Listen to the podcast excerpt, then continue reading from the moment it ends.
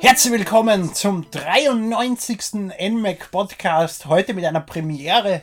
Wir haben uns einmal gedacht, wir kümmern uns nicht um Spiele, sondern um Anwendungen, vor allem nämlich um Streaming-Dienste, die auf der Wii U äh, zur Verfügung stehen. Hauptsächlich deswegen, weil wir einfach gern Serien schauen und einmal über Serien reden wollten und irgendwie eine Überleitung brauchen, um uns das zu erlauben. Dazu habe ich mir eingeladen unseren Serienfan Erik. Hallo Emil und hallo hoffentlich auch serieninteressierte Hörer. Und serieninteressierter Tobias. Guten Morgen. Ja, ich würde sagen, nachdem wir ja über Serien viel zu viel zu sprechen haben, springen wir gleich in das Konzept rein. Es gibt ja inzwischen mehrere Streaming-Dienste auf der Wii U. Also drei Stück haben wir jetzt ausfindig gemacht vor unserem Ding. Das ist Amazon Instant Video, Netflix und Crunchy Time hat das, glaube ich, Carsten Erik, oder? Crunchyroll. Crunchyroll. Crunchyroll, ein Anime-Dienst. Wir haben uns so ein paar Serien rausgesucht, die auf den entsprechenden Streaming-Diensten verfügbar sind. Teilweise sind sie auch am anderen verfügbar, nur wir haben irgendwie eine Sortierung gebraucht. Deswegen steigen wir gleich ein auf Netflix, welches für 8 Euro, 10 Euro, 14 Euro, je nachdem welches Streaming äh, äh, welchen Streaming-Plan man nimmt. Ich denke, der, der interessanteste ist der um 9,90 Euro, der bis zu zwei Geräte gleichzeitig erlaubt und HD-Streaming. Der um der 14 Euro ist mit 4K-Streaming, das unterstützt die Wii U eh nicht. Und der um 97 unterstützt KHD, was auch etwas langweilig ist. Ähm, eine der interessantesten Serien auf Netflix der letzten äh, Monate war ja Better Call Saul äh, in Amerika von AMC produziert als äh, Spin-off-Produkt zu Breaking Bad und eben außerhalb von Amerika von Netflix äh, die Rechte übernommen, damit sie es so schnell wie möglich dann auch synchronisiert auf die weiteren Märkte bringen können. Wer von euch hat Better Call Saul geschaut? Da ich kein Netflix habe, weil ich ganz zufrieden bin mit Amazon Prime Instant Video, äh, habe ich es nicht gesehen. Ja, aber dafür habe ich es gesehen. Ich auch. Und ich bin wirklich begeistert von der Serie. Also ich habe ja erst im letzten Winter Breaking Bad endlich mal gesehen, weil du es ja immer so hoch gelobt hast, Emil. Und äh, das musste dann halt sein, nachdem ich dann endlich mal Weeds abgeschlossen hatte, kam dann auch die nächste Drogenserie dran. Und ja. Wobei du also, Weeds und Breaking Bad nicht in denselben Topf werfen solltest. Das eine nee, ist, auf, eine, auf, ist eine Comedy-Serie basierend ja. auf einer äh, regenerativ verwendbaren Droge, druckt man es mal so aus. Und das andere ist ein Drama mit einer ziemlich zachen Droge, die den Körper ja. ziemlich zerstört. Ähm, aber ja. ja. Es geht so ein bisschen in Richtung Dramedy, ne? Es ist so ein bisschen Comedy mit drin, wie ich finde. Bei Better Call Saul ja, bei Breaking Bad nicht. Doch, bei Breaking Bad auch.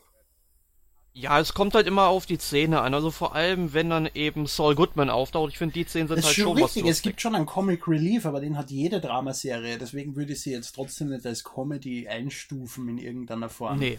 Nee, aber nee, dafür also gibt's ja Bad die, ist schon eine Dramaserie. dafür gibt's ja die Bezeichnung Dramedy. Ja, aber Breaking Bad ist in meinen Augen kein Dramedy. Äh, Better Call Saul definitiv. Es ist ja auch der Hauptdarsteller Bob Odenkirk ist ja auch äh, eigentlich ein Comedian. Weswegen ich eigentlich Zweifel gehabt habe, auch angesichts der, der, der, Vorgeschichte von, von Odenkirk. Ich habe zum Beispiel äh, die HBO-Serie zusammen mit, mit Bob, äh, na, Bob und, und David, David Cross. Äh, Mr. Show with Bob and David hat die Kassen, die jetzt auch auf Netflix wieder eine neue Staffel kriegt oder ein Spin-off.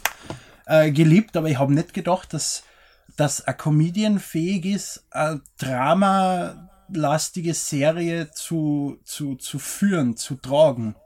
Und da bin ich definitiv am besseren belehrt worden. Wahrscheinlich auch, weil Mike Ehrmantraut noch dabei ist bei Better Call Saul und so weiter, wo eine der stärksten Folgen sich eigentlich nur auf Mike mhm. äh, bezieht.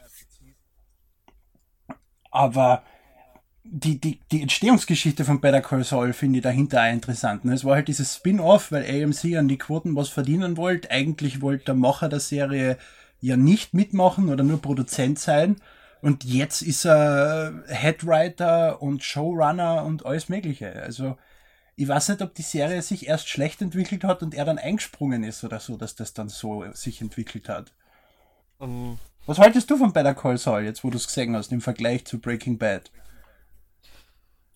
Um, ähm, ich, es ist halt eine ganz andere Richtung. Also Breaking Bad war wirklich sehr viel ernster mhm. und ich meine, auch Better Call Saul hat ja natürlich dann auch schon eine ernste Handlung irgendwo.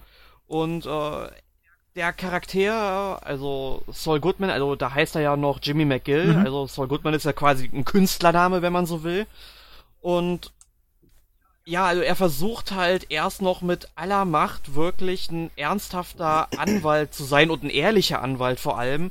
Und er wird halt immer mehr, das deckt sich halt im Lauf der ersten Staffel halt so ein bisschen auf, ja immer mehr quasi in diesen ganzen Schmutz des Verbrechens mit reingezogen. Ähm, eigentlich gegen seinen Willen. Und das finde ich halt das Interessante daran. Genau, weil es sei erwähnt, dass Better Call Saul ein Prequel ist nicht hundertprozentig. Man sieht auch teilweise wenige Szenen, die nach Breaking Bad spielen, aber eigentlich 99% der Serie spielen vor Breaking Bad. Und äh, er trifft halt da erst auf Figuren wie Mike Ehrmantraut. Es gibt da neue Figuren wie sein geisteskranken äh, Bruder, der elektrosensitiv ist und sich in seinem Haus versteckt. Und äh, man muss das man muss sich erden, bevor man sein Haus betritt und es gibt keinen Strom drin und das weiß denn nie was. Und der Bruder ist ja auch eigentlich der Böse der Serie in meinen Augen, weil der ist ein richtiges Arschloch. Ja. Also, also ganz ehrlich, äh, Jimmy tut so viel für ihn und halt am Ende der ersten Staffel, wir wollen nicht spoilern, aber da kommt halt raus, was ihn sehr, sehr unsympathisch macht.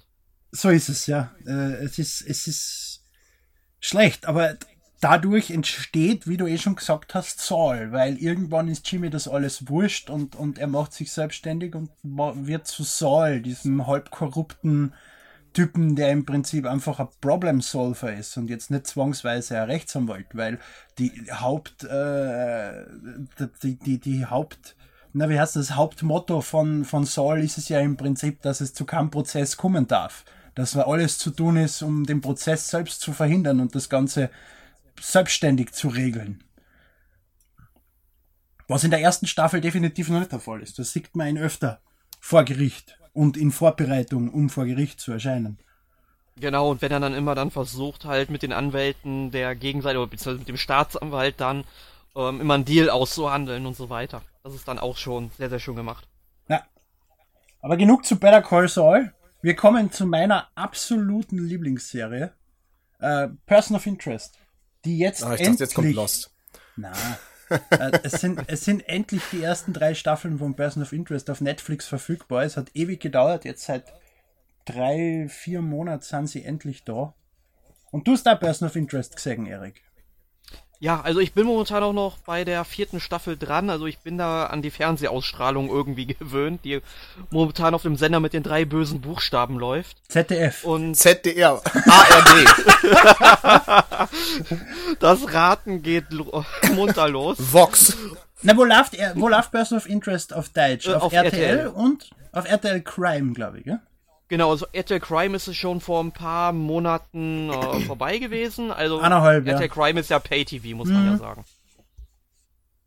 Ähm, ja, aber wirklich auch eine tolle Serie, die ich damals einfach mal so just for fun angefangen habe, als die startete. Ich meine, man guckt sich ja gerne mal irgendwie den Piloten von der Serie an, ist ja immer so. Ja. ja. Und dann kann man sich entscheiden, ob man weiterguckt oder nicht. Und ich habe tatsächlich weitergeguckt und jede Woche und ich habe immer mit Spannung die nächste Folge erwartet. Wobei man ja sagen muss, dass die erste Folge noch mit äh, ja sehr viele abgeschlossene Episoden hat. Die erste Staffel hat viele äh, wöchentliche Folgen, die nicht auf eine große Story hinführt. Ja, ab der genau. zweiten, genau. auch in der ersten Staffel schon, aber erst ab der zweiten mhm. wird's dann halt wirklich eine große Story, die sie verfolgen, mit wenige Filler-Episoden dazwischen, wo es halt dann so einen Fall der Woche gibt, wie man es aus CSI oder sonst woher kennt. Und selbst wenn das der Fall ist, baut der Fall der Woche irgendwas, tragt er irgendwas dazu bei, dass die Main Story weitergeht. Ja, aber Main Story ist ein guter Punkt. Äh, es ist ja deine Lieblingsserie. Magst du die Handlung mal so in zwei, drei Sätze zusammenfassen? zwei, drei Sätzen wird Sach. Ähm, Im Prinzip. Das war doch, war, war, da, ja? Achso, nee, ja. Ich wollte nur fragen, ob das das mit der Maschine war. Ja, ganz genau. Weil die habe ich nämlich auch gesehen. Okay. Also nicht, nicht vollständig, aber ist okay. Ist also im Prinzip Michael Emerson, also Ben Linus aus Lost, hat eine Maschine, Maschine gebaut, die äh, alles analysiert. Videoaufnahmen, Spra Telefonie, E-Mails und was man halt alles analysieren kann äh, auf Terroranschläge. Im Prinzip kann diese Maschine durch diese Analysen geplante äh, Verbrechen vorhersehen. Dadurch, dass sie aber nur dafür gedacht war, Terrors zu bekämpfen, werden Morde und sonstige Sachen, die es auch erkennt, als äh, irrelevant abgetan und um Mitternacht immer gelöscht. Und äh, das hat Finch, so heißt der Charakter, nicht gepasst. Und deswegen hat er Backdoor eingebaut in die Maschine, die ihm äh, die Social Security Nummern von den äh, Leuten schickt und er macht sich dann mit, mit seinem äh, im Prinzip Mann fürs harte Reese und später dann auch anderen Charakteren äh, darauf, die diese Social Security Nummer zu überprüfen und eben zu retten. Es kann aber natürlich auch sein, sie wissen nicht, ob das der, das Opfer oder der Täter ist, was sie da kriegen. Das heißt, das müssen sie erst im Zuge der Folge rausfinden. Und äh, in, den, in der späteren Staffel entwickelt sich dann in die Richtung, dass es so eine zweite große äh, AI gibt, die ähm, während die Maschine schaut, dass sie wenig Informationen rausgibt und die Leute sicher haltet und eben nur die wichtigsten Informationen rausgibt, hat Samaritan, die zweite Maschine, mehr oder weniger kein Gewissen und äh, baut halt eine Welt, die nach seinen Vorstellungen ist und, und, und versucht alles umzustellen. Und dann ist dieser große Kampf von Team Machine gegen Team Samaritan. Und es wird einfach richtig geil.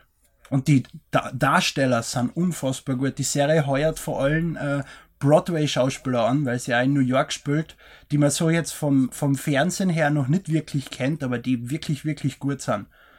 Und bin immer wieder fasziniert, was die für Schauspieler und Charaktere rausholen aus der Serie. Mhm. Und ja, ich finde es halt auch gut bei den Schauspielern, dass hin und wieder auch immer mal so passend zu Michael Emerson auch mal Lost Charaktere auftauchen, beziehungsweise die Schauspieler aus der Serie. Vor allem in der, vor allem in der ersten Staffel sieht man mehrere Lost-Darsteller wieder, ja, das ist richtig. Es sind ja, einige, einige Leute be, äh, beteiligt, die an Lost beteiligt waren. Mhm. Nicht so viele, aber es sind schon ein paar Writer dabei und Executive Producer ist auch einer dabei. Und J.J. Äh, Abrams. Wobei J.J. Abrams, wenn das auf einer Serie draufsteht, hasst das inzwischen nicht mehr besonders viel. Wenn man sich Lost anschaut, da hat J.J. Abrams Regie geführt beim Piloten und danach hat man ihn nie wieder gesehen am Set. Also er ist jetzt kein Executive Producer, der in irgendeiner Form den ganzen Tag durchstehen wird und das überprüfen wird oder irgendwas beitragen wird nach dem Anfang der Serie. Gut, Best of Interest, abgehakt, unbedingt schauen, großartigste Serie aller Zeiten. Ähm, nächste Serie, Erik, möchtest du? Die hast du vorgeschlagen. Ja, ja, Sherlock habe ich auch erst vor, ich glaube, zwei Wochen erst gesehen. Also ich hatte mir diesen Monat tatsächlich mal endlich den Probemonat von 30 Tagen, ja, so viele Tage hat ein Monat, bei Netflix Uhu. dann gebucht um dann halt viele, viele Serien zu schauen, damit ich die alle in einem Monat durchkriege. Und darunter war dann auch Sherlock. Also Sherlock, ich denke mal, der Name sagt es schon, basiert eben auf den Büchern von Sir Arthur Conan Doyle. Also Miss Marple. Miss Marple. Es geht um Miss Marple. Bin ich fest Nein, um Sherlock Holmes so, natürlich. Oh, geil, die muss ich schauen. Ja. Ja, du hättest am besten die verlorene Welt gesagt. Das wäre noch halbwegs Ich weiß nicht, was gewesen. Conan Doyle sonst noch geschrieben hat, außer Sherlock. ich bin kein ja. Buchleser. Ich warte, bis das Buch sich anfängt zu bewegen und dann schaue ich es. ja gut, aber das hättest du ja bei der verlorenen Welt auch machen können. Da gab es ja auch eine Serie. Jurassic ähm, Park 2. Ja, ja ebenfalls. äh, Sherlock basiert dann eben auf seinen Büchern. Allerdings spielen die Folgen eigentlich alle ja im 21. Jahrhundert.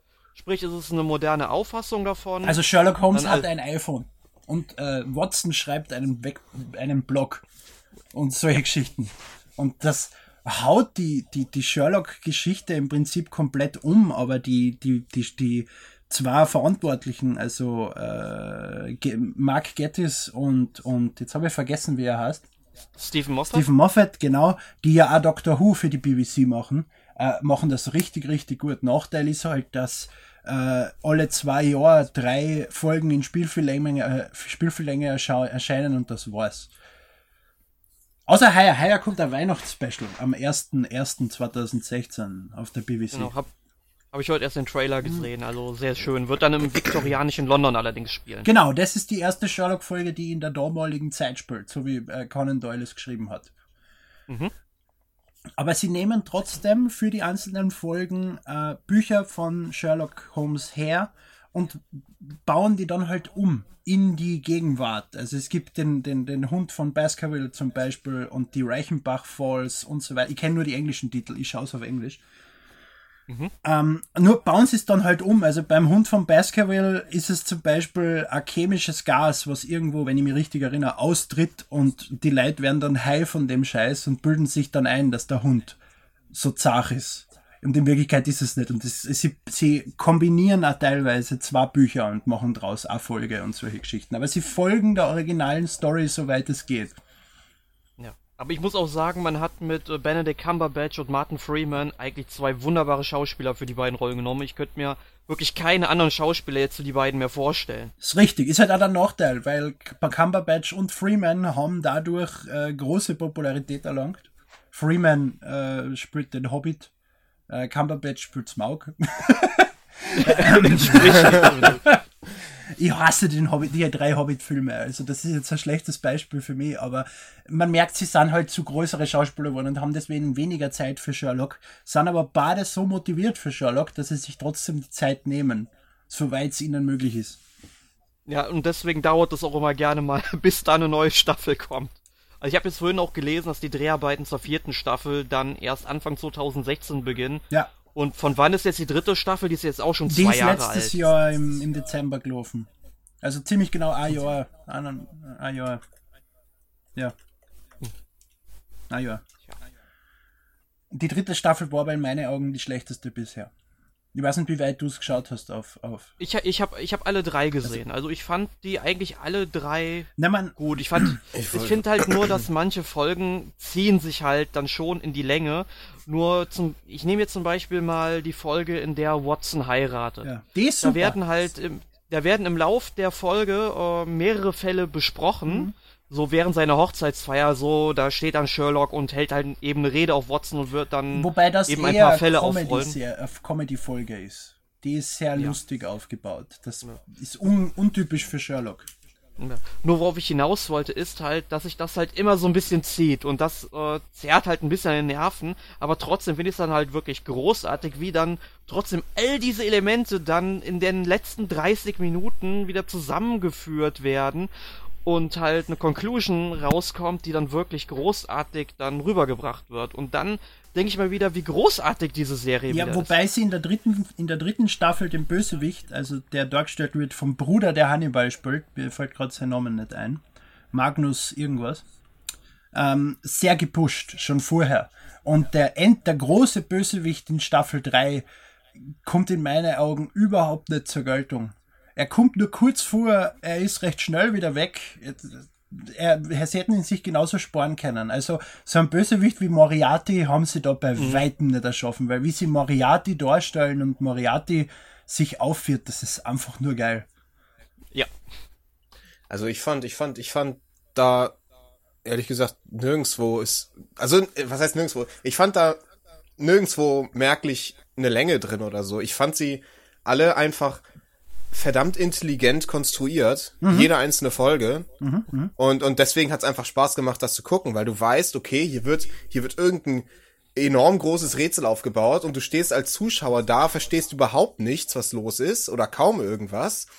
Und dann kommt, kommt Sherlock an und, und zieht da irgendwelche Schlüsse, die absolut logisch sind und auch äh, wirklich absolut Sinn machen und auch nur die einzigen Schlüsse sein können. Und dann kommt er mit seinen Wahrscheinlichkeiten an, von wegen, äh, dass das äh, wahrscheinlich der und der ist, aber er, er kann sich nicht ganz sicher sein, weil es gibt noch ein paar andere Variablen.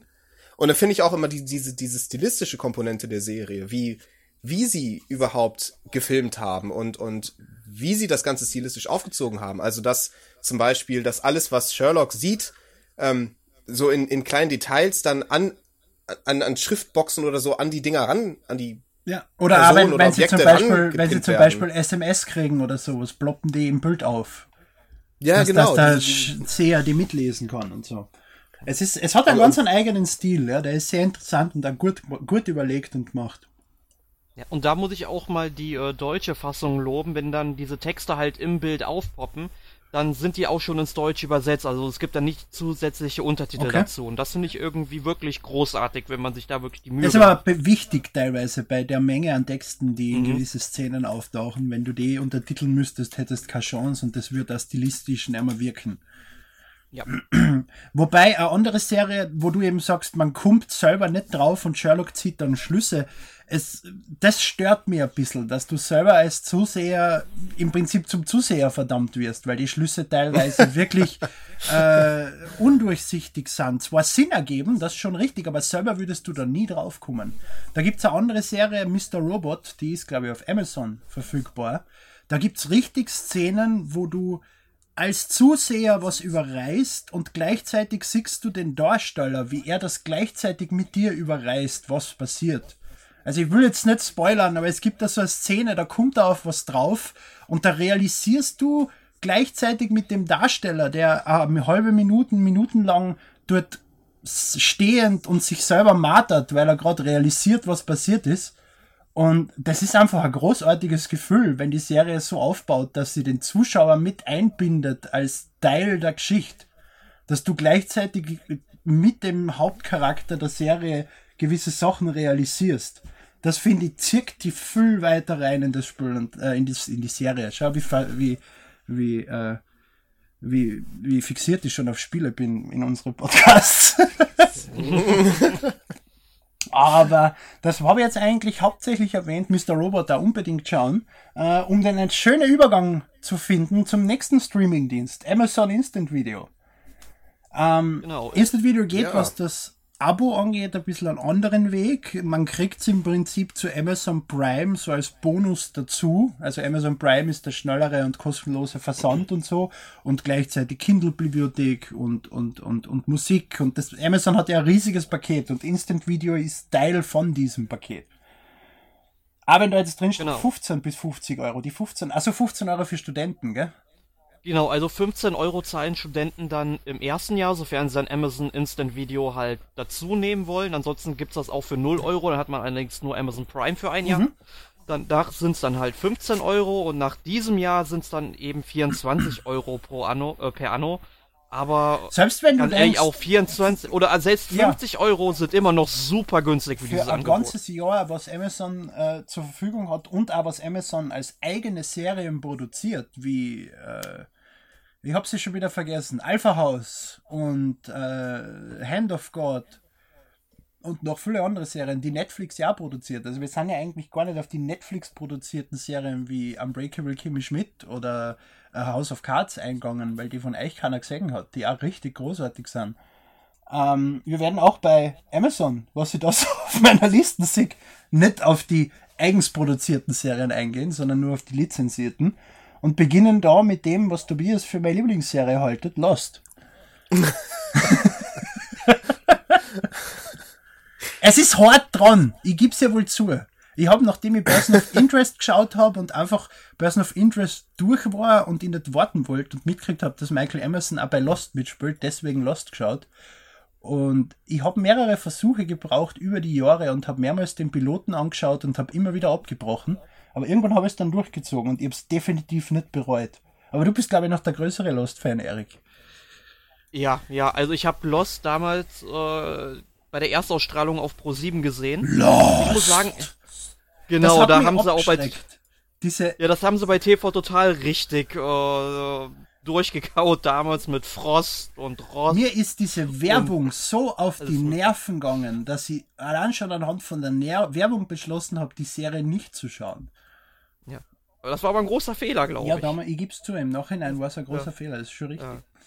Ja, aber ich habe es halt damals dann auch im Fernsehen gesehen und ich muss sagen, in der ersten Staffel bin ich auch noch nicht so mit der Serie warm geworden. Das fing bei mir tatsächlich erst so mit der zweiten Staffel an und dann habe ich mir gedacht, okay, jetzt sind die Serie geil, jetzt solltest du vielleicht noch mal die erste Staffel gucken, hab mir die auf DVD geholt und ich habe binnen von ähm, ja zwei Jahren oder was die ganzen Staffeln bis drei dann auch auf DVD geholt. Und Innerhalb von zwei Jahren, Wahnsinn, Erik. Das ist ja eine Leistung. ja, naja, über die Zeit halt. Ich habe mit Drei einem Freund zusammengeschaut. innerhalb von zwei Jahren. Naja, es waren, es waren mehr. Die zweite und dritte Staffel waren ja am Anfang noch zwei geteilt so, immer. Na, Es ihr, ihr, ihr habt dieses, dieses komplette Set mit alle sechs Staffeln. Da ist jede Staffel in einem eigenen Gehäuse. Da gibt's keine halben Releases. Ja, mittler ja mittlerweile habe ich sie auch alle auf DVD. Ähm, aber so eine Serie, da denkst du halt am Anfang, ja, das wird so Robinson Crusoe-mäßig ablaufen, mit, halt nur mit einem Flugzeugabsturz, sie sind halt auf der Insel gestrandet und dann taucht halt schon in der ersten Staffel so ein Rauch, äh, in der ersten Folge so ein Rauchmonster auf, was dafür, ja, Ja, aber in der ersten der Folge rumtreibt. taucht das erstens einmal nur durch Geräusche auf, außer du spürst auf diese eine Szene beim Flugzeug an, wo du den Rauch vielleicht siehst, wenn du es in Zeitlupe anschaust und weißt, dass er da ist und die dann wirklich bemühst. Dann siehst du ihn, ja. Aber ansonsten hast du keine Ahnung, dass der überhaupt da ist. Aber ja, wie du sagst, man, man, man, wenn man Lost beginnt, rechnet man nicht damit, dass es so eine Sci-Fi-Serie ist im Prinzip. Weil es ist ja bei Lost Äh, ja, im Mystery Fa- ist Mystery, es eigentlich. Science Fiction Fantasy- ist es eigentlich nicht. Fantasy, wenn. Aber es ist halt Also- viele Sachen, die nicht realistisch sind, die in der Serie dann stattfinden. Ne? Das sei erwähnt.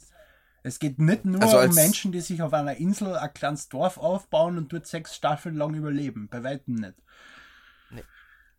Also du meinst jetzt gerade, wenn man das anfängt, dann erwartet man nicht, was hast du genau gesagt? Dass, Da war- Mystery, dass es Mystery lustig ist. Lo, lo, Nein, du erwartest halt, dass es eben einfach nur äh, normales, äh, ja, so ein Survival-Abenteuer meinetwegen Ja, genau. wird. und Das habe ich, also ich habe, ich habe, kann auch sein, dass, dass es daran liegt, dass ich, dass ich relativ spät angefangen habe, Lost zu gucken, weil ich habe angefangen, Lost zu gucken. Äh, da war die sechste Staffel schon seit zwei Jahren draußen. Okay, ja, da habe ich dann auch Lost geschaut ungefähr. So, ja. und da habe ich dann angefangen, Lost zu gucken. Und da war natürlich schon, da hatte Lost schon einen gewissen Ruf weg als völlig abgespacede Serie, die wohl über alle Stränge schlägt und überhaupt nichts mehr mit dem zu tun hat, mit dem sie angefangen hat im Prinzip. Das ist vollkommen richtig. Und, und, Naja, und dass das irgendwie zwischenzeitlich, dass, dass zwischenzeitlich niemand mehr wusste, worum es eigentlich geht. Oder, oder worauf, worauf das jetzt eigentlich hinausführt, hinausläuft. Dem kann ich nicht So, zustimmen. Ich meine, ja, Lost hat einige, äh, macht einige Zickzack-Kurse und, und führt den Seher an der Nase rum und so weiter und so fort und klärt auch bei Weitem nicht alles auf, was es als Fragen aufwirft. Aber wohin es geht, den Gedanken habe ich nie gehabt, dass ich mich irgendwie verloren gefühlt habe in der Geschichte. Lost.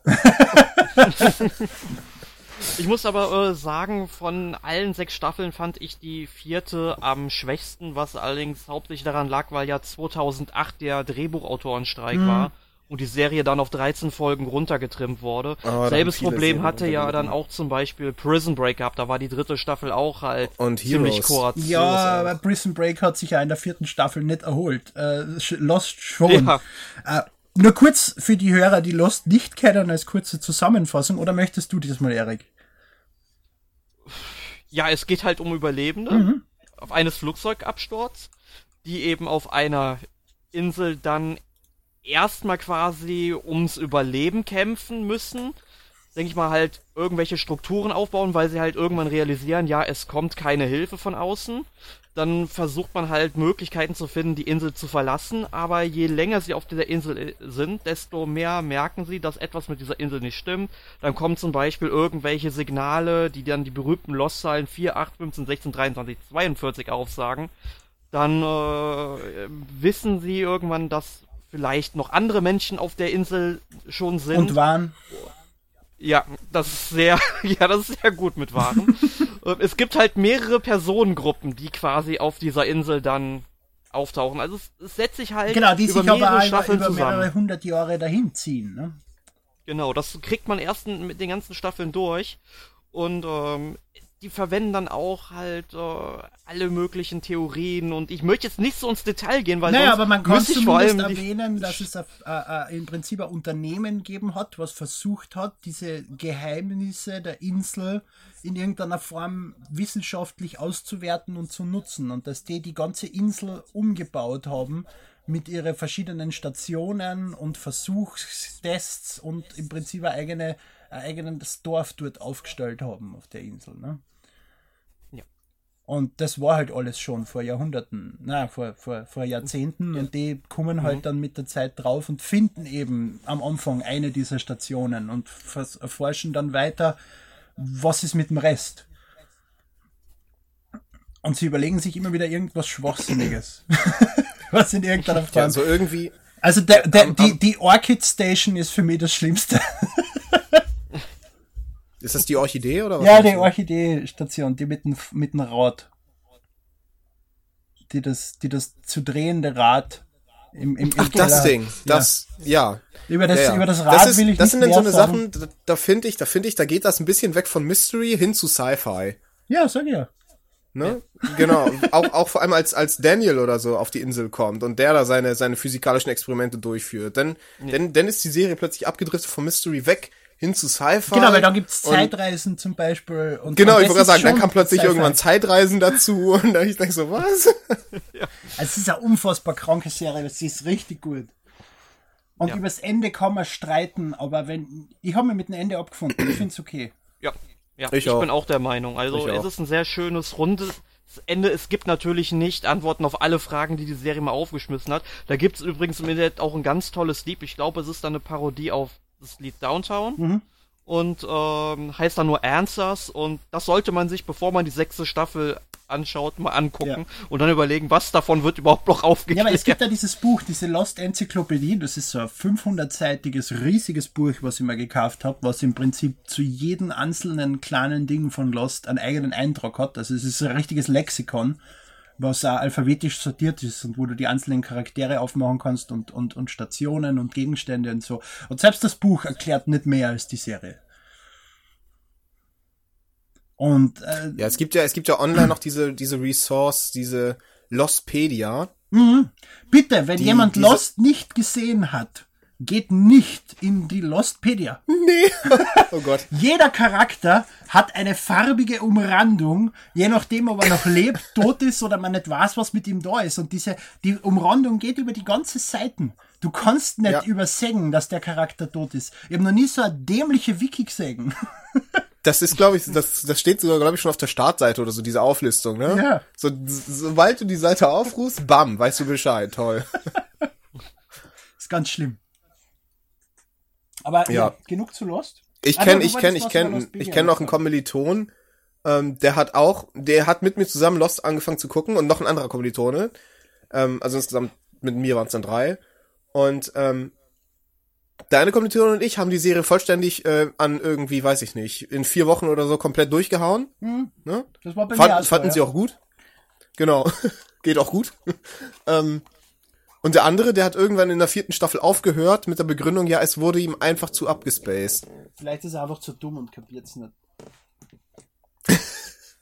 Nee, er meinte, er meinte irgendwas von wegen, ja, also er hat halt Mystery erwartet und so ein paar Rätsel und so und so und dann und dann wird's irgendwann einfach nur noch abgespaced und das mochte er nicht und deswegen guckt er sie nicht mehr. Ich habe Mystery eben überhaupt nicht erwartet. Ich mag auch weder Mystery noch Sci-Fi, bis auf wenige Ausnahmen. Aber bei Lost funktioniert das sehr gut und das schaue ich gern.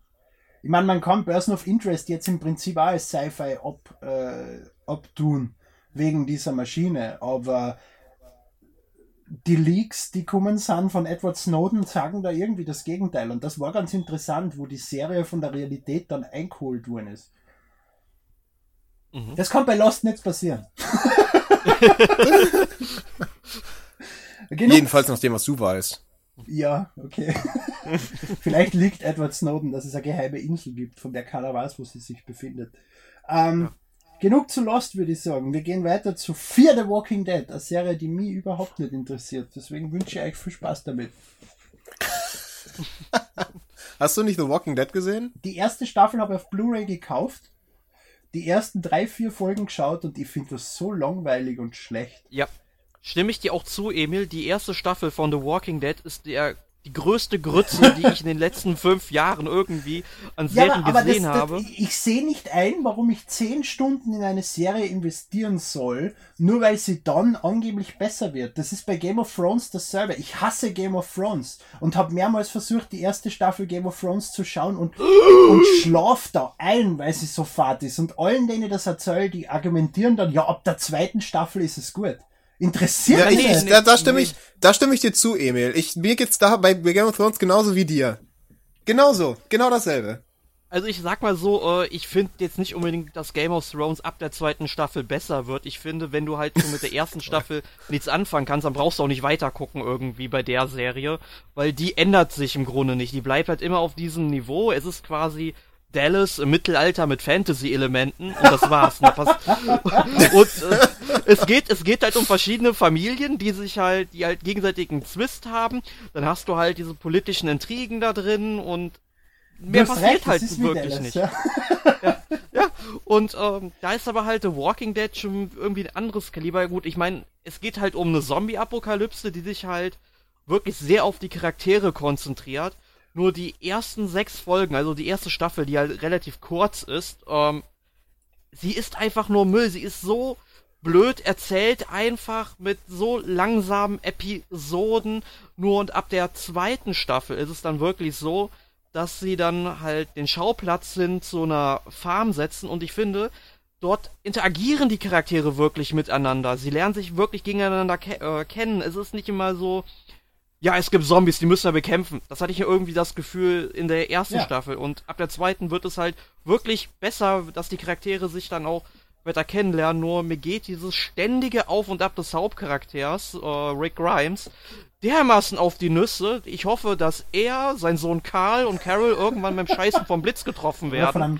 weil ich. Ja, ja, ja, nee, so viel Glück werden wir nicht haben. So viel Glück werden wir nicht haben. Und ganz ehrlich, die nerven mich so, aber Rick ist mittlerweile schon auf so einem Niveau, wo ich sage, bitte, wenn er Badass bleibt, okay, ja. Und Carol, die mochte ich zwar auch nicht bis in die fünfte Staffel, jetzt läuft ja gerade aktuell die sechste. Und da äh, ist halt was passiert, ich sag jetzt nicht was, nur da hat sie absolut richtig geschaltet und nur Karl, der regt mich trotzdem noch auf. Ich meine, der hat mir nichts getan, der Junge, nur. Es ah! hat jedes, es, es hat Fülle Serien, irgendwie so ein Charakter, der irgendeine Eigenschaft hat, die für die Seher nicht nachvollziehbar ist und der einfach nur auf die Nerven geht und äh, wo die, die, die Macher das nachverfolgen bis zum, bis zum Suizid im Prinzip. Das beste Beispiel, was mir da einfällt, ist Homeland, wo ja die äh, Hauptcharakterin manisch-depressiv ist. Und immer wieder in der Serie kommt es vor, dass sie ihre Tabletten absetzt und auch ohne Tabletten arbeiten will. Das war jetzt in der aktuellen Staffel schon wieder der Fall. Und da denke ich mir einfach, ich habe keine Lust mehr. Schleicht euch mit dem Scheißdreck. Entschuldige, sie ist, sie ist nicht manisch-depressiv, sie ist bipolar. Was ist bipolar auf Deutsch? Man merkt, ich schaue keine Serie. Ich schaue so gut wie nichts mehr auf Deutsch. Die einzige Serie, die ich auf Deutsch schaue, ist Pastewka, weil es sie nicht auf Englisch gibt. und, und, und ich verstehe das nicht, warum die Macher nicht auf Fankritik teilweise reagieren, aber sie scheinen irgendwas zu verfolgen, was, wo das relevant wird. Ja, aber ich habe auch so das Problem bei The Walking Dead mit so Entscheidungen, die ich nicht nachvollziehen kann, mit den Bösewichten, ja. Die kommen und gehen da irgendwie und die sind mir aber irgendwie, obwohl sie halt böse und durchtrieben sind, aber irgendwie wiederum alle sympathisch, ja. Dann hast du da erstmal, ähm, Mann, wie heißt der Typ mit der Armbrust nochmal? Daryl.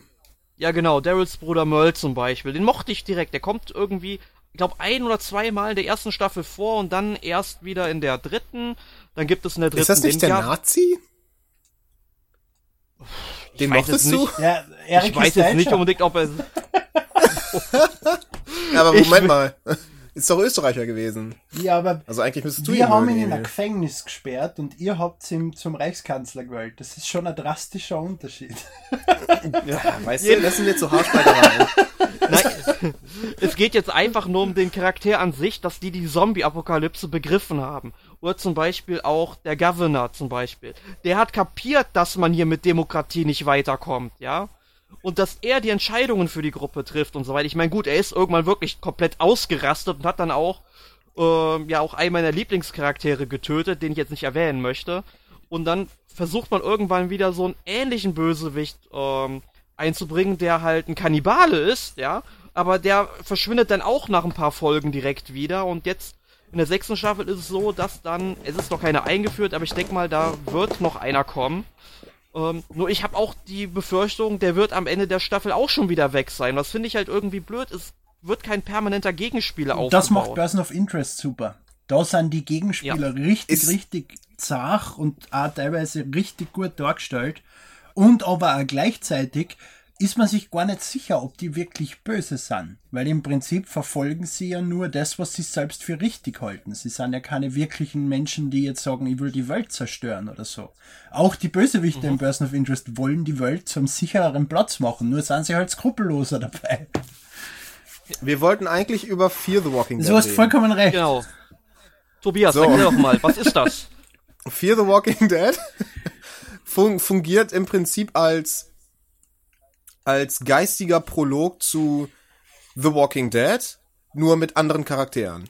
Ja, und es spielt Also es spielt im, im selben, genau, es spielt also es, es spielt im aber Prinzip trotzdem im selben Universum wie The Walking Dead, weil es auch von von dem Kirkman Heini Spielt das da in der Zeit, in dem der Typ im Prinzip im Koma gelegen ist, am Anfang von The Walking Dead, oder wie? Ja, okay, genau, ja. genau. Es, es handelt, also die erste Staffel handelt im Prinzip um den Ausbruch. In der ersten Folge, ähm, da gibt es noch keine Zombies. Das ist eine gute Folge. So. Und es gibt, es gibt, es gibt, es gibt auch keine, es gibt auch keine zeitlichen Sprünge irgendwann in diesen sechs Folgen. Es gibt nur sechs Folgen in der ersten Staffel. Mhm. Aber es gibt auch keine zeitlichen Sprünge innerhalb dieser sechs Folgen von irgendwelchen paar Monaten und plötzlich sind überall Zombies oder so. Nein, nein. Man verfolgt im Prinzip den gesamten Ausbruch live äh, am, am Schicksal, also in Anführungsstrichen, so, so einer, Strain, einer Familie. So wie Strain im Prinzip macht. Ja, bloß The, the Strain sind ja nicht unbedingt Na, das sind Vampire, das ist richtig. Ja, das ist klar. Ja, aber auch bei The Strain hast du am Anfang nur ein, zwei Vampire und, und, und verfolgst im Prinzip anfangs den, den, den, den, die ersten Schritte des Masters, um die Welt mit Vampiren zu infizieren und wie er sein Sorg in die Stadt bringt und sonstige Geschichten und gehst dann über die zweite Staffel und so drüber hinweg, dass das dann eine richtige äh, Vampir-Apokalypse im Prinzip ist. Ja, genau. Und ähm, ja, darum geht im Prinzip Fear the Walking Dead. Und ich habe, ich glaube, bis inklusive der vierten Folge bisher gesehen. Die fünfte und sechste fehlt mir noch. Also ich weiß nicht, ob da Erik die fünfte und sechste auch schon gesehen hat. Ja, ich hab's komplett gesehen. Also ich, ohne jetzt zu spoilern, also es endet dann wirklich schon, dass auch mal ein paar Beißer zu sehen sind. Also ein paar in Anführungsstrichen natürlich. Ja gut, zwischenzeitlich kamen dann auch ja immer mehr, weil es, es wurden ja auch ja. einfach immer mehr weil die Infektion hat sich ja äh, über die Luft übertragen, aber hat nicht hat ja offensichtlich nicht alle angesteckt. Genau, das dafür gab es dann auch schon eine Erklärung ja in The Walking Dead, dass irgendwie ähm, dass der Erreger ja in jedem steckt, er aber dann halt nicht bei jedem direkt also ausbricht, so aber spätestens, ja, sprich spätestens dann, wenn man stirbt. Ich glaube, das trifft bei Herpes dann nicht zu, aber genau, aber, wenn man stirbt, dann, dann tritt er aus. Wenn man stirbt, kriegt man Höherblasen. Genau. Ich bin aber. So. Und ich habe hab halt nur, wenn, wenn, wir von diesen ganzen Zombies da reden, ich habe irgendwie diese ganze Logik dahinter nie verstanden. Ich meine nämlich, mich erinn zu erinnern, dass irgendjemand mal gesagt hätte, dass 90% der Menschen halt anfällig gegen den Virus sind und halt direkt mutieren. Und da, da denke ich mir nur, ja, warum tötet nicht jeder der anderen 10% der Menschen 10 Zombies, dann ist das Problem doch gelöst. Weil es da ja, ein gut, moralisches ähm, Dilemma gibt, 10 Menschen zu töten. ich. ja, äh, genau, einmal das. Und du hast es doch wahrscheinlich auch in der Serie selbst gesehen. Da gibt's dann einfach in dieser, in dieser Übergangsphase, wo langsam, aber sicher halt alles den Bach runtergeht. Das ist ja, das ist ja ein Prozess von ein paar Wochen, der da passiert. Wo, wo die, wo die, wo die Gesellschaft am, am, am, am Abgrund einfach dann ist und, und immer weiter absinkt. Mhm. Bis, bis irgendwann, bis irgendwann dann die Army kommt und so eine kleine Überlebenscamp, Überlebenscamps einrichtet. Quasi. Und, und einfach alle anderen einfach abschießt. So. Und die dann so ein bisschen noch für Ordnung sorgen, aber das dann ja, wie man ja weiß, äh, auch nicht lange gut geht. Ja. Ähm, da hat man, das hat man gut in der dritten Folge oder wo das auch mal war gesehen, wo sie, wo der, wo der Vater ähm, sein äh, Sohn aus erster Ehe mit seiner ersten Ehefrau aus der Stadt holen will, weil er genau weiß, von wegen, oh, da ist irgendwas irgendwas nicht gut, da ist irgendeine Krankheit im Umlauf, die sich extrem schnell verbreitet. Er wusste nicht, dass das Zombies sind oder dass die nicht sterben können oder was auch immer, das wusste er bis dahin noch nicht. Er wollte nur seinen Sohn aus der Innenstadt raushaben. Weil sie ja irgendwie in der Vorstadt oder sowas wohnen. Das heißt, äh, so, dann sind sie da hingefahren und dann sind sie da auch erstmal nicht weggekommen, weil dann plötzlich äh, ist die Polizei ausgerückt, weil da waren irgendwelche Demonstrationen und dann ist die Situation vollkommen eskaliert und dann sind da äh, natürlich unbemerkt ein, zwei Zombies auch schon unter den Menschen gewesen, die niemand bemerkt hat, weil da natürlich nur Randale war. Da war übelstes Chaos. Ja, aber die Zombies bei Walking äh, Dead sind, sind ja nicht intelligent, oder? Die sind ja einfach nur. Bäh. Ja, ja, die sind nur Weil es Müll. gibt ja auch Serien mit intelligente Zombies. iZombie zum Beispiel. Oder, oder Land of the Living Dead von George A. Romero. Ja. Und, und und wie, Wo sie- wo wie, sie- wie, wo sie am wie- Ende noch verhandelt wie haben. Kann man die dann nicht bemerken? Ich sag ja, weil, weil, weil, weil Aufstand war. Da Ach war, so, da war okay. Ausnahmezustand in der Innenstadt. Aber sicher das. Da war, da war im Prinzip Bürger, Bürgerkriegsähnliche Zustände. Überall hat irgendwas gebrannt und, und die. Verstehe das richtig, dass Ja. die Menschen bei The Walking Dead durch ein Virus zu Zombies werden? Also sie müssen weder gebissen werden noch zwangsweise sterben. Am Anfang. Die, die, die initiale Krankheit ist ein Virus. Genau. Und es gibt Menschen, die erkranken halt daran und dann, und dann äh, kriegen sie halt so eine Erscheinung wie Husten oder, oder sie spucken Blut oder was auch immer.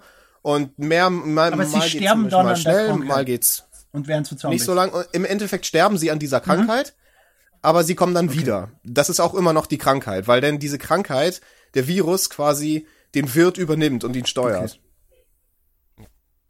Und dieser Virus hat halt, hat halt in sein Gen programmiert, dass er, dass er sich halt verbreiten will, wie jeder andere Virus auch. Ja. Und halt, wenn du natürlich gebissen wirst, wirst du auch natürlich zwangsläufig Ja, zu einem okay. Zombie. Ja, das ist ja. Ich bin, ich bin allgemein kein großer Fan von Zombie-Geschichten. Äh, bis auf wenige Ausnahmen. Das ist äh, Zombieland gerade einmal und der englische, wie hat der Kassen? Äh, Shaun of the Dead. Solche gehen. Und iZombie finde ich unfassbar großartig, einfach weil ich großer Veronica Mars-Fan bin und iZombie ist im Prinzip Veronica Mars mit einem Charakter, der ein Zombie ist, aber solange sie äh, Hirn isst, bleibt sie normal. Also außer dass sie wei weiße Haare hat und blass ist und so, kann sie ganz normal unter den dir da- Menschen koexistieren und die Leute wissen auch nicht, dass sie ein Zombie ist. Und, und das ist halt dann so Ja. eine so eine verdeckte Zombie-Apokalypse, wo immer mehr Leute, Leute zu Zombies werden und wichtige Leute zu Zombies werden, die aber ihren Job weitermachen. Und äh, das ist halt ein ganz anderes Konzept, was die bei iZombie verfolgen. Also das, da kann ich dir wärmstens die Serie, falls du sie nicht kennst, Helix ans Herz legen. Nicht geschaut, ne?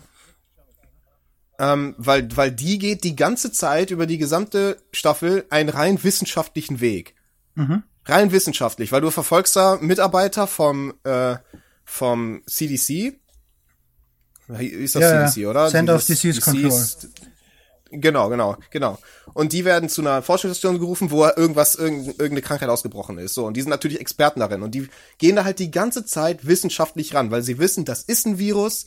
Das heißt, man muss den Stamm irgendwie isolieren können, man muss ein Gegenmittel finden können und so weiter und so Aber das tun fort. sie bei The Strain ja auch. Und das ist alles, alles rein wissenschaftlich. Und das finde ich, das finde ich großartig an Helix beispielsweise. okay. Dass das alles auf dieser wissenschaftlichen Ebene bleibt und dass das auch alles rational erklärt werden kann. Wieso sie sich verhalten, wie sie sich verhalten, wie sich der Virus verbreitet und so weiter und so fort. So wie bei The Strain. Das finde ich großartig. So wie bei The Strain, ja.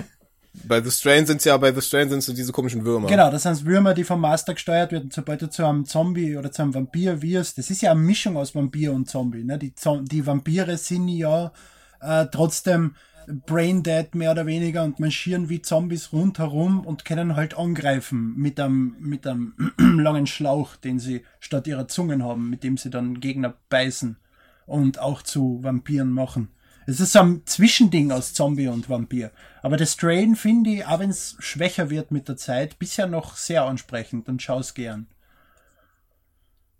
Ja, also wie gesagt, äh, Helix gibt's glaube ich nur zwei Staffeln oder so, kann ich dir mal ins Herz legen. Das war, glaube ich, eine kanadische oder so. Serie, oder?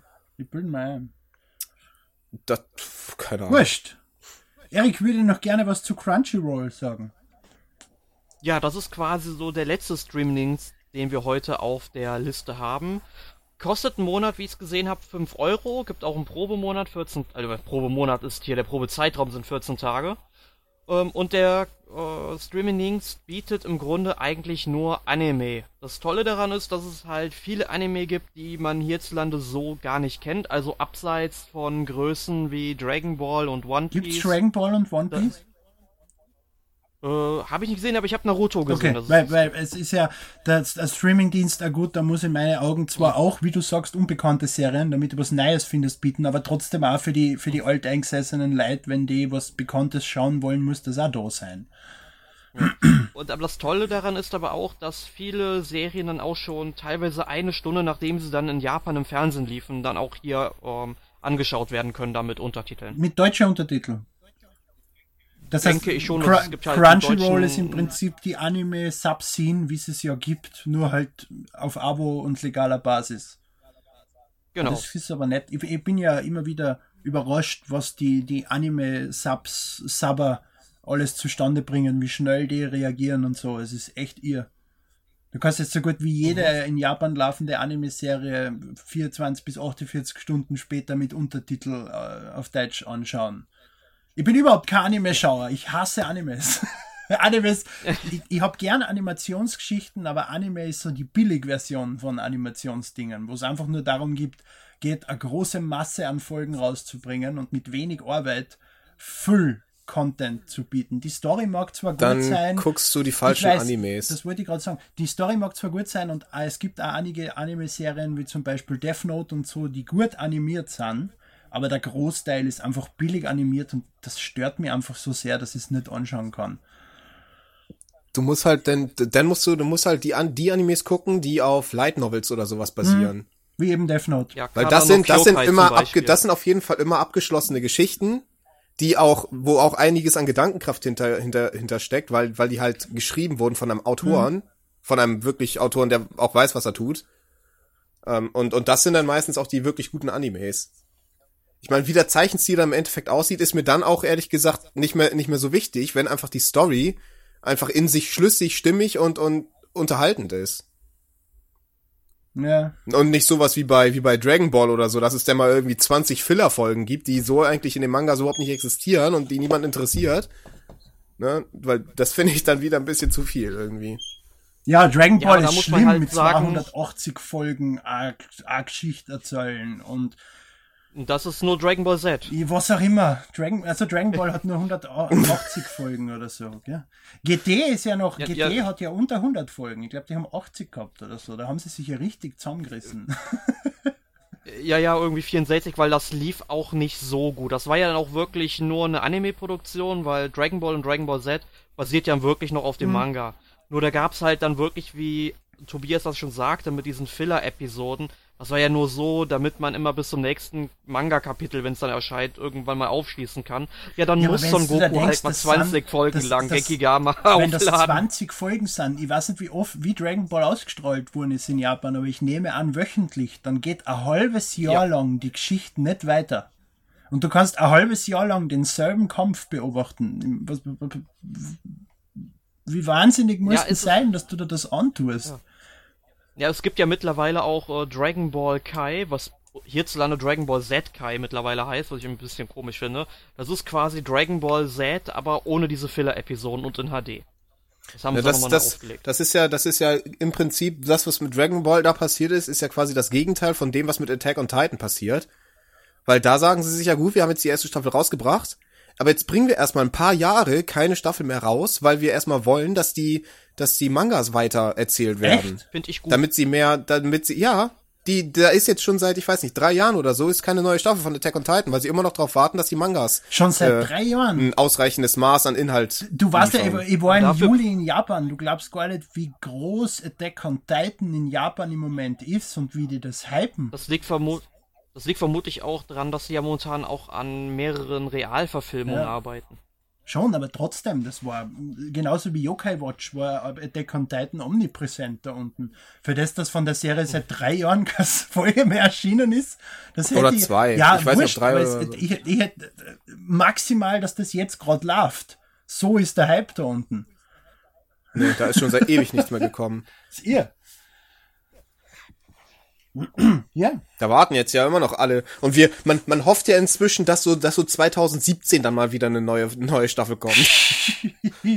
wobei da, da Mit Glück 2016, aber das die bezweifle ich. Realverfilmung soll ja wirklich scheiße sein, was ich so gelesen habe.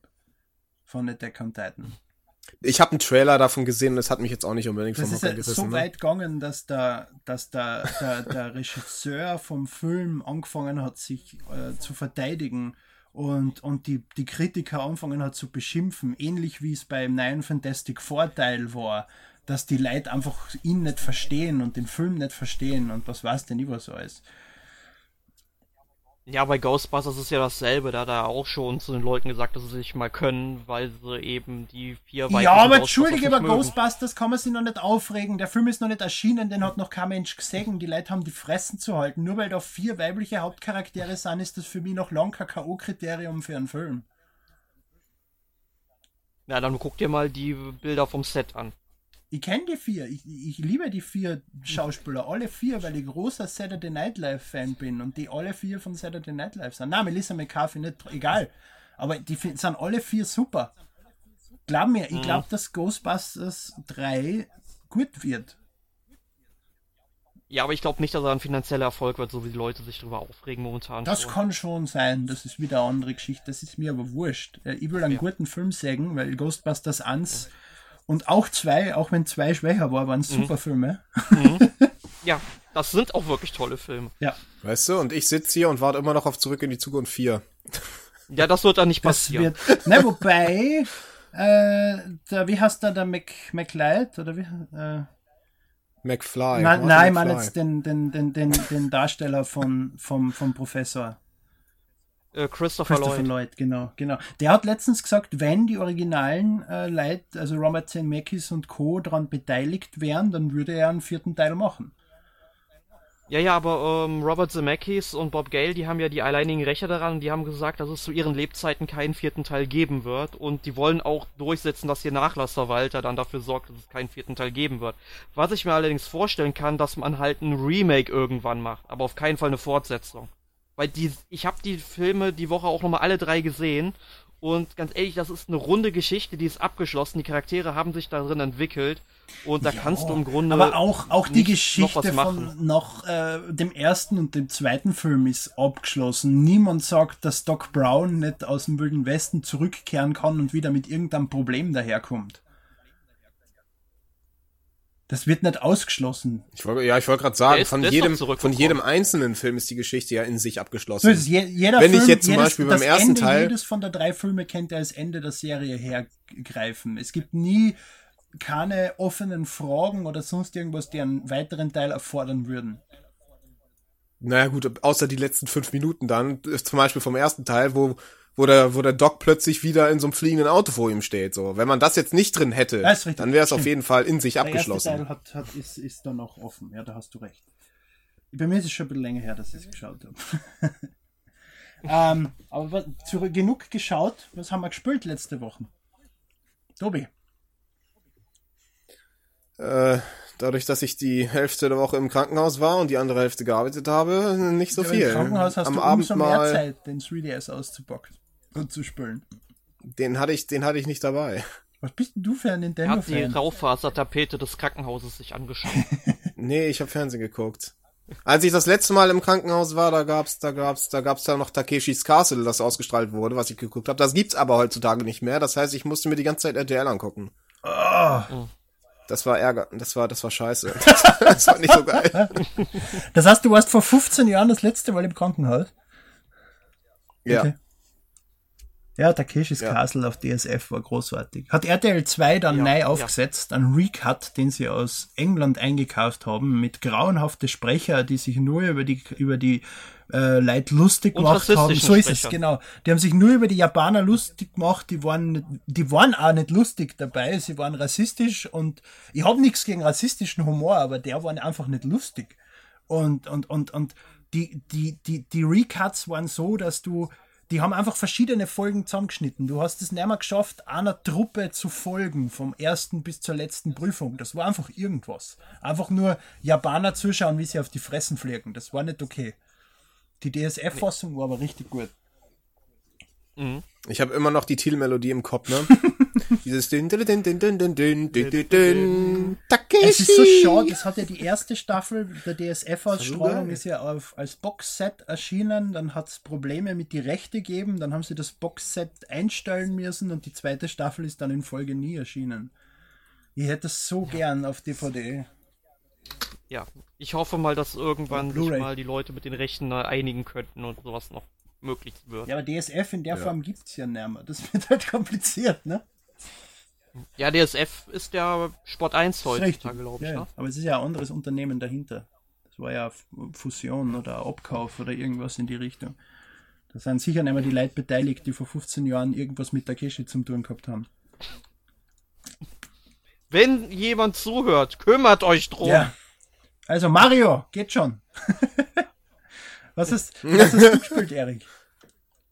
Äh, ich habe vier Titel gespielt, ganz kurz in der Reihenfolge. Momongo Pinball oder Momonga, ne, Momonga Pinball, glaube ich. Momongo Pinball. Ja, ist, ein, äh, ist, ist so ein Pinball-Spiel, hat so eine kindliche Optik, richtet sich wohl auch eher an jüngere Spieler. Ich fand's halt jetzt nicht so gut, weil es schon ein paar Bugs drin gab und es hat geruckelt und all das. Äh, wird sich dann im Test klären, wie gut es dann wirklich ist. Selbiges betrifft dann auch Raccoon Friends, wobei ich Raccoon Friends wirklich gut finde richtet sich zwar von der Optik her auch an jüngere Spieler, allerdings ähm, du rennst da quasi von links nach rechts durch den Dschungel, durch den Strand, durch eine Höhle oder sonst was und musst halt nur Gegnern ausweichen und Gras einsammeln, das dann nicht rauchen, sondern irgendwie für Spezialfähigkeiten von halt Rakus Freuden Die du kriegst, indem die, die Charaktere das Gras rauchen. Nee, die, äh, du verwendest das Gras, um die Spezialfähigkeiten. Ja, ja, eben. Der Charakter raucht das Gras und hat dann die Spezialfähigkeit, oder nicht? Habe ich da was falsch verstanden? Ja, ja, im Grunde könnte man das so frei interpretieren. Äh, ist aber ganz nett, also das schneidet definitiv schon besser im Test ab. Und dann habe ich gespielt Gotcha Racing. Auf dem 3DS ist ein Rennspiel, erinnert so ein bisschen an Micro Machines vom Super Nintendo oder an Drift Mania von der Wii. Ähm, macht ganz schön Spaß, motiviert auch längerfristig. Problem ist dabei halt nur, dass man eben sein Auto aufrüsten kann, also die Karosserien, die Reifen und den Motor. Nur kriegt man diese Teile eben immer nur zufällig und das zieht sich so in die Länge, weil ich irgendwie nie die richtigen Teile für meinen Wagen kriege. Das ist halt ziemlich blöd und dann habe ich noch gespielt. Ja, ist eine gute Frage. Triforce Heroes. Mm. Ja, nee, habe ich nicht mehr gespielt. Okay. Habe ich nicht mehr gespielt. Ich überlege gerade, wie heiß der Titel. Es war auch auf dem 3DS. Hab ich auch getestet, muss doch im Redaktionsplan stehen eigentlich. Gut, während du nachschaust, erzähl ich weil was ich gespielt habe. Bei mir war es. Äh, ja, ganz Achso, kurz, ich hab's schon direkt. Äh, 3D Sonic the Hedgehog 2. Das ist ja so, alt, das, ist ja, das kann man leicht vergessen. Äh, so ja, Sonic ist, ist kein Titel, den man kennt. Nee, also sollte man sich angucken, wer Sonic the Hedgehog 2 nie gespielt hat, sollte sich unbedingt die 3DS-Fassung jetzt holen, weil es einfach dann Emulations- und ja Konfigurierungsmöglichkeiten hat, dass man dann zum Beispiel auch Stages, die man nicht schafft, überspringen kann. Läuft das jetzt unter diesem, unter diesem, Stages, die unter diese Sega Remakes für ein 3DS? Also diese 3D. Ja, genau, diese 3D Classics ja, genau, quasi. Okay. Also, halt wusste, ich habe noch die ersten drei Teile original für einen Sega Mega Drive. Ja, das war nice damals. Ich auch. Ich auch. Ähm, bei mir war es Rockband 4. Endlich wieder ein neues Spiel, bei dem ich die Plastikgitarren rausholen kann. Ich habe die Xbox One-Fassung, deswegen kann ich die Plastikgitarren nicht rausholen, weil die USB-Gitarren sind nicht kompatibel mit Rockband 4, wovon ich zwei habe. Die kabellosen Gitarren, von denen ich zwei habe, sind nur mit dem dazugehörigen Adapter kompatibel, den du so nicht kaufen kannst alleine, sondern nur mit dem Spiel. Das heißt, ich spiele mit der ähm, mit dem Gitarrencontroller, den ich mit Rockband 4 mitgekauft habe und dem Mikrofon. Auch die drei Drums, die ich habe, die per USB angeschlossen werden, sind nicht kompatibel mit Rockband 4. Es ist eine Katastrophe. Ich habe so viel Plastikscheiße und ich verstehe nicht, was so schwer dran ist, einen USB-Treiber zu schreiben, damit die Leute die Sachen wiederverwenden können. Ich kann ja alle meine Lieder, die ich in Rockband 1 bis 3 auf der Xbox 360 gekauft habe, auf der Xbox One noch einmal runterladen. Das ist auch alles abwärtskompatibel. Aber die scheiß Gitarren und Drums, die ich habe, kann ich alle wegschmeißen. Außer die patchen das irgendwann noch. Ansonsten ist Rockband 4 aber ziemlich gut.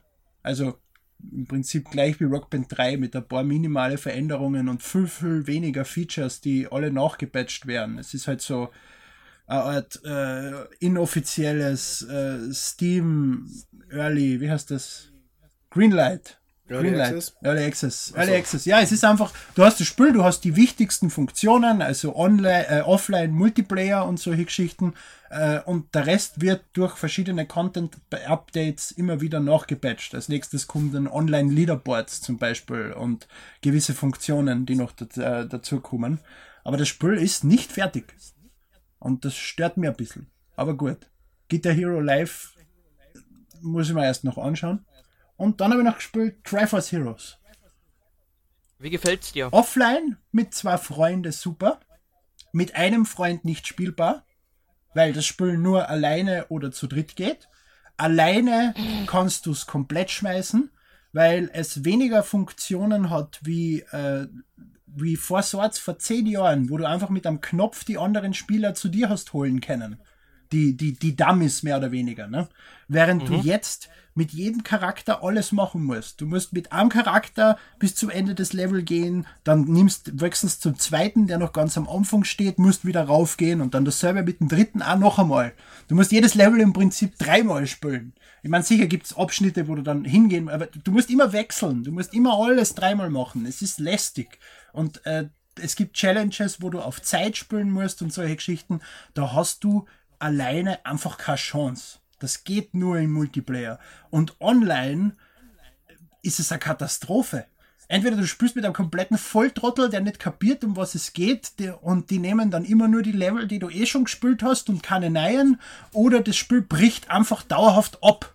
Dann bist du mit, dann bist du endlich einmal so weit, dass du bis zum vierten Level, bis zum Endgegner kommst und nachher verlierst du die Verbindung. Oder irgendein Spieler geht. Das ist einfach eine komplette Katastrophe.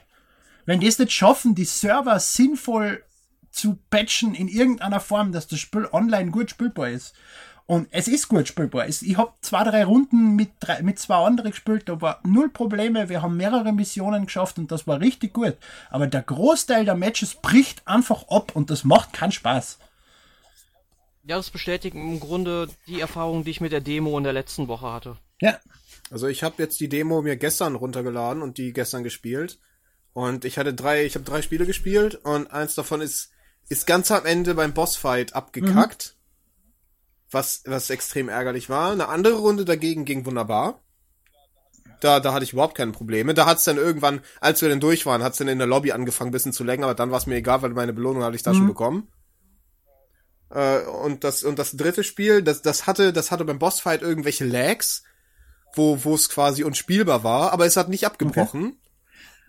Also ich habe in der Demo 5, also ich, ich, ich die Demo 5 mal gespielt oder so und das war eigentlich alle Spiele ohne Probleme. Komplett problemlos, ohne Lags, ohne irgendwas. Man sicher waren vielleicht ein, zwei Slowdowns dabei, aber das ist bei Online-Spielen ja normal, das ignoriere ich schon, wenn das jetzt nicht dauerhaft oder länger dauert. Und, aber Abbrüche oder sowas habe ich alles nicht gehabt und jetzt mit der Retail-Fassung, ich bin einfach frustriert. Ich werde das Spiel nur noch offline mit Freunden spielen. Das habe ich beschlossen. Was anderes tue ich nicht. Ja. Und da überlege ich es mir auch, ob ich es mir holen soll mit Kommilitonen, wenn ich ihn in der Woche mal sehe. Also offline ist es richtig, richtig gut. Und auch mit Download Play, weil wir haben, äh, wo wir es gespielt haben, am Freitag nur zwei Spiele gehabt und waren zu dritt. Äh, ohne Probleme.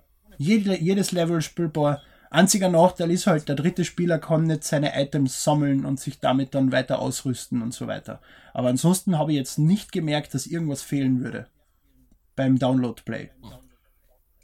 Mhm. Das klingt ja hm. schon mal gut. Ja. Mehr über Triforce Heroes sprechen wir dann nächste Woche im 94. NMAC Podcast. Und das war's dann. Es war ein längerer Podcast. das, das war's. Eine Stunde, fünf Minuten oder so. Aber es war gleichzeitig bei mir steht eine Stunde 20. Eine Stunde neun, ja, Skype-Telefonie, aber eine Stunde acht Minuten. Achso, ah ja, okay, eine Stunde und, so und neun. Es, genau. Äh, war gleichzeitig mein letzter Podcast als NMAC-Team-Mitglied. Ist euch das eigentlich bewusst? Das ist so. Nee, ist mir egal. es ist irgendwie so traurig.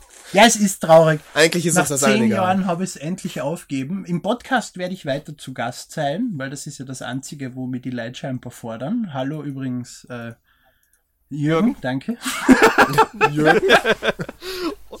Aber ansonsten, was Magazin betrifft oder so, wäre jetzt einmal äh, nach zehn Jahren mich zurückziehen. Drucken wir es einmal so aus. Damit das auch einmal offiziell bekannt ist. Nicht, dass das jemand noch hören würde nach einer Stunde und neun Minuten und 39 Sekunden. Das liest man auch, wenn man die 61. Ausgabe des NMAX, das Editorial liest. In den letzten zwei Sätzen steht das. Ah, hast du das rein? Ich habe das NMAX nicht gelesen. Noch. Ja.